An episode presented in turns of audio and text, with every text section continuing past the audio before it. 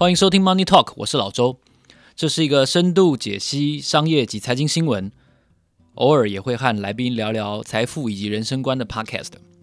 你可以在 Apple Podcast 上面找到我们，并且留下你听过之后的评论，不管是一颗星、两颗星、三颗星、五颗星，我都非常感谢你。我也会认真的读完每一则评论。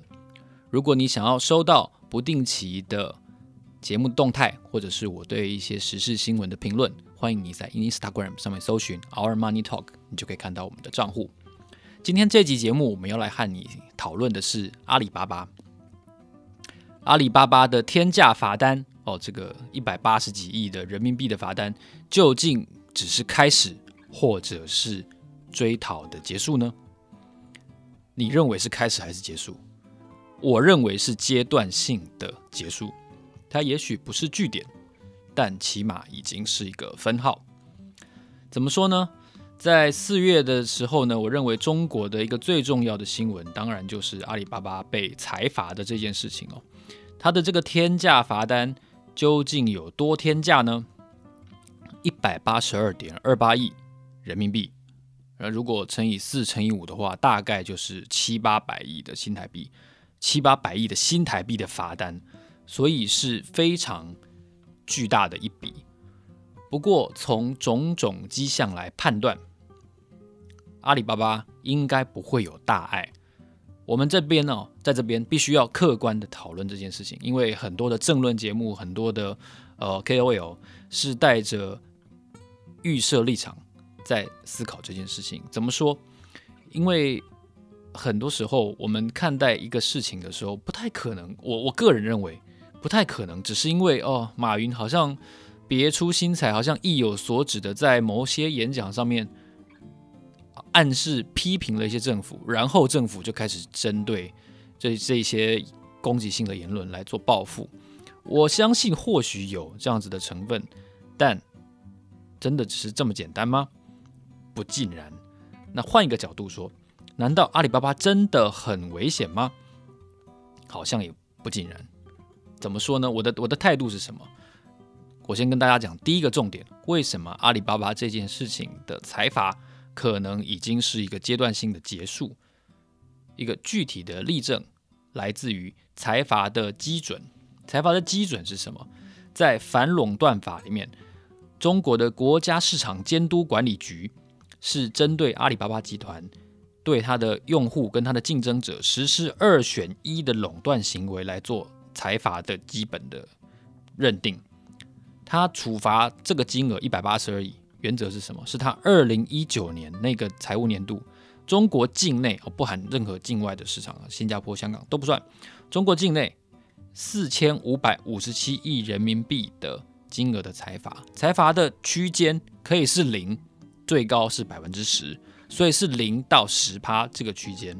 注意哦，一百八十二亿怎么算出来的？是一百八十二亿，是四千五百五十七亿人民币的百分之四，所以在百分之零到百分之十之间，中国国家管理总局最后选择的基准是百分之四，也就是说，用中国的术语来说的话，是低单位数的财阀，高低的低，它不是百分之九、百分之十哦，如果是百分之十的话，就是四百五十五点七亿，当然一百八十二亿很大。但你从他选择的这个数字，我个人的解读是，重重打了一下屁股，很大声，小孩也哭出来了，但是没有流血。那、你知道吗？就是就是这样。所以阿里巴巴立刻回应哦，阿里巴巴的集团回应公关稿是说，诚恳接受，坚决服从。哇，这个非常有中国特色的这个这个财阀的回应。所以你你当然也会说很严重啊。这个阿里巴巴不是有一些媒体的事业要卖掉吗？不是有一些规则必须要调整吗？你不能够在行政处罚了。但是我们首先，我们从这个百分之四这个这个关键数字来认定的话，它真的不是一件很严重的事情。那第二个，对阿里巴巴的业绩会不会有很大的影响呢？阿里巴巴在财阀当下的前一天。市值大概是四点七、四点八兆左右的港币，然后二零二一年度的财务年度的前三个季度，non-GAAP 就是非公认会计准则，的净利是一千四百五十七点六九亿人民币。那你说它一百八十几亿人民币，付不起吗？付得起。对它的现金流有问题吗？也没有问题。所以我个人认为，在阿里这一段哦，在阿里这一段确实，他可能。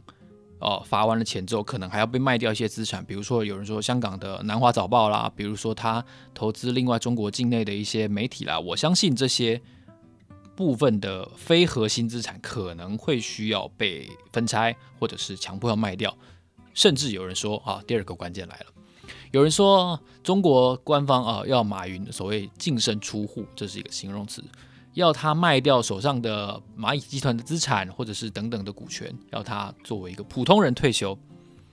那我想请问大家，如果马云真的把他手上值好几兆新台币这样子的资产，不管被迫也好，不管自愿也好，要卖掉，那这样子的揣测，假设真的成真好了，啊，真的是就这样实现了，马云就把手上大笔的股权全部卖掉，好，然后退休了，作为一个普通人退休。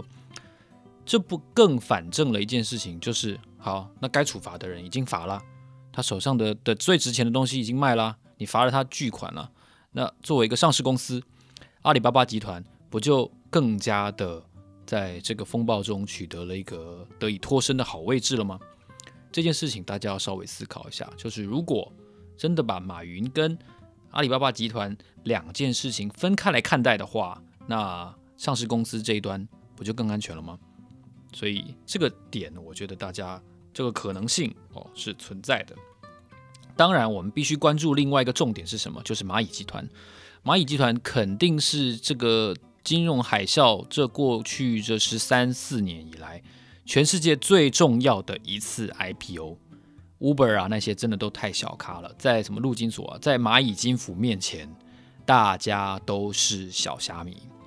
那蚂蚁金服的估值。在它上市前被紧急喊停，四十八小时前被喊停了之后呢，大家有非常多的揣测。就在阿里巴巴被罚了一百八十二亿之后，两天后，中国人民银行联合其他监管部门哦，这个银保监会等等的，又再次对蚂蚁集团提出了五大整改要求。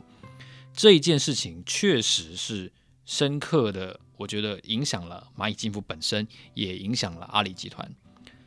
中国人民银行要求的事情是哪五大呢？首先呢、蚂蚁集团要纠正他们，我现在说的是他们公文的用词哦，他们要纠正支付业务的不正当竞争行为。然后第二个，他要切断支付宝跟花呗、借呗这些金融产品之间的不当联系。什么叫不当联系？这个后面再解释。第三个，他要纠正在支付过程当中。嵌入了许多的信贷业务的广告，这是一个违规行为，这很明确的被宣示。第四个，蚂蚁集团整家公司必须首先申请成为一家金融控股公司，将所有相关金融活动的公司纳为这个控股公司的子公司来做监管，这点也很重要。第四个，要控管重要基金产品的流动性风险，什么呢？就是余额宝嘛，所以他也讲明了。你必须主动降低余额宝的余额，这是五大遭受中国人民银行要求的蚂蚁金服具体要改善的事情。好，我们稍微来解释一下，支付业务不正当的竞争，这个当然就是我们所说的二选一嘛。哈，你用了支付宝，你就不能用微信支付等等的相关的其他的支付工具。但这真的公平吗？蚂蚁集团方面是认为蛮公平的。阿里曾经有讲过一句话，说二选一没有什么不好的，这个叫做良币驱逐劣币，哇，这个充满中国特色的这个广告词，而且是高层亲自讲的，所以这样子的不正当竞争行为是必须要被改善的。第二个，断开支付宝与花呗、借呗这些金融商品的不当连接，怎么说呢？举例来说，我在用电子钱包的过程中，我突然发现我的余额不够了，而且这个余额不够不是。只差几块钱这样子的不足，而是我这个月都没有再更多的余额可以消费了。这个时候，突然我的支付过程中，我就画面就出现了一个借钱的跳动的页面，它告诉你说：“哎，可以来跟我借钱。”这个就是中国人民银行所说的不当连结，嵌入了不当的信贷业务广告，它很明确的被标示这是一种违规的行为，因为我本来在这个过程中我是要来付钱的，付钱余额不足，那我大不了就不买了嘛，这是一个很正常的过程跟心理反应。可是就是因为它有过多的控股公司，而且彼此之间有支付业务跟金融业务等等的业务互相绑在一起，所以我在支付过程中我就可以直接的获取到借钱业务的广告。这是不可以的，为什么呢？我稍微跟大家解释一下。呃，我们东方人哦，华人尤其是这样，就是储蓄率一直是很高的。中国的年轻人在过去这几年，慢慢的出现一些没有秩序的，然后没有本金的这样子的借贷方法，他根本还不起，然后慢慢的在社会上引发了一些风暴。如果说阿里跟蚂蚁金服这样子的。借钱的广告，然后利用它这个市场主宰性的地位，然后都不收敛，然后也不会被取缔，然后大肆的鼓励大家借钱，余额不足了就来借钱，借呗花呗，反正都是阿里的产品嘛，你就用我们这边的来还款就好了，你赶快来跟我借。如果这样子的行为不能够得到纠正的话，我跟大家说，这不是一个简单的金融问题，这会是政治问题。不要忘了，中国有一句话叫做“稳定压倒一切”，稳定是硬道理。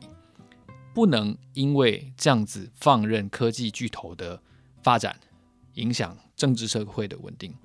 你要从中国政府的思路去思考问题。所以呢，你看由这样子的思路推广下来的话，蚂蚁集团它必须被要求设立一家控股公司，把所有的子公司放在这个控股公司底下来做监管，这件事情就非常合理了。那如果我们用一个上市公司的术语来说的话，它的无限成长的本益比就不见了，无限成长的想象力也不见了。所以蚂蚁集团未来会成为一家有吸引力，但是重点就在但是，但好像一直被政府盯上的一家公司。接下来呢，会发生什么事？阿里集团的主席张勇是说，他们会积极的配合政府的意见、监管的需求，降低电商平台的。进入门槛、商业成本，他们还会投资几十亿人民币去培训商家，而且尽可能的避免再次出现反垄断相关的指控。啊，所以我认为这也是为什么，就是说阿里这边我们要我把我们要把阿里跟蚂蚁金服稍微区分来看，阿里这边的最大的利空和不不确定因素可能是已经消除了，现在重点就是在。蚂蚁这边，如果说蚂蚁金服接下来的这个所有，就像他讲的，花呗、借呗跟支付宝要切开哦，然后这个不正当的竞争要减少，余额宝要减少。余额宝是一个规模非常大的，大概有几兆人民币的一个货币型基金。如果说这个余额宝无限成长下去的话，其实对于整个货币市场也好，对于整个基金市场都会是一个非常诡异的局面。所以。这次中国人民银行终于把话说白了，你不可以放任这个余额宝这样子无限制的野蛮生长哦，很像那个《神隐少女》里面最后面出现那个那个巨婴有没有？那个汤婆婆的那个小孩，就是他，他会无限制的长大，不是这样的，不可以这样子，他必须要必须要缩小，最好可以缩小的跟跟一只苍蝇一样，这是中国政府可能是最乐见的这样，所以所以你就你就看到，就像我们上一次我在谈。巨头的诅咒这本书里面有提到的，其实我们先撇开政府它的角色是什么？其实中国政府现在对于阿里啊，很不，其实美团也已经开始被调查了。腾讯，中国政府对阿里、美团、腾讯的所作所为，其实跟美国政府跟拜登现在在对 FB、Twitter、Google。亚马逊，尤其是亚马逊的所作所为，严格来说是一模一样的，只是在于阿里这边极力的向政府靠拢，而且他们确实也没有要影响政府呃舆论风向的这个这个态度。其实政府就是因为这些科技巨头已经取得了在经济上、在商业上，甚至是在跨国的影响力上，都超过政府的的能力。跟控制范围，政府感到恐惧，政府感到无法忍耐，所以才会出手整治这些科技巨头。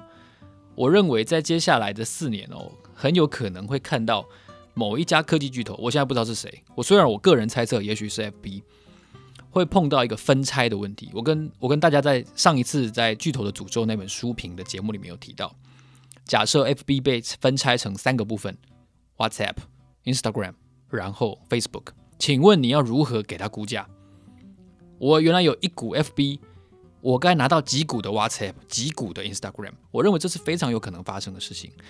当然，在中国特色的这个财阀底下，看来是不会发生这样的事情。但是，他要切割某些呃非核心资产出去，或者说强迫哦蚂蚁金服去做一些整改，中国叫整改啊，美国叫修正。我认为是现在进行式的事情，所以我们不能忽略。我们在投资阿里也好，投资 FB 也好，腾讯。美团都其实都一样，我们不能忽略政治上的风险。黑天鹅之所以叫做黑天鹅，就是因为欧洲人在看到它之前，从来不知道天鹅有黑色的。同样的道理，我们这一代，我们这一代股民呢，从来没有人看过有公司会被政府强迫要求要分拆。如果你是投资四骑士加上微软，如果你是投资阿里、腾讯跟美团的话，我们都应该高度的关注这种风险。尤其是美国的那五家科技巨头，这就是今天这一集我们探讨巨头的诅咒的下一篇哦，就是阿里的天价罚单究竟是开始或者是阶段性的结束。如果你喜欢这集节目的话呢，欢迎你在 Apple Podcast 上面给我们一个按赞，给我们一个评论，或者是你可以写信到我的 email yourfinnotes at gmail.com，告诉我你的听完之后的心情，或者是你最喜欢。哪一家你最不看好？哪一家我都非常期待跟大家做相同的互动。我是老周，非常谢谢你收听老周的 Money Talk，让我们下一集见，谢谢，拜拜。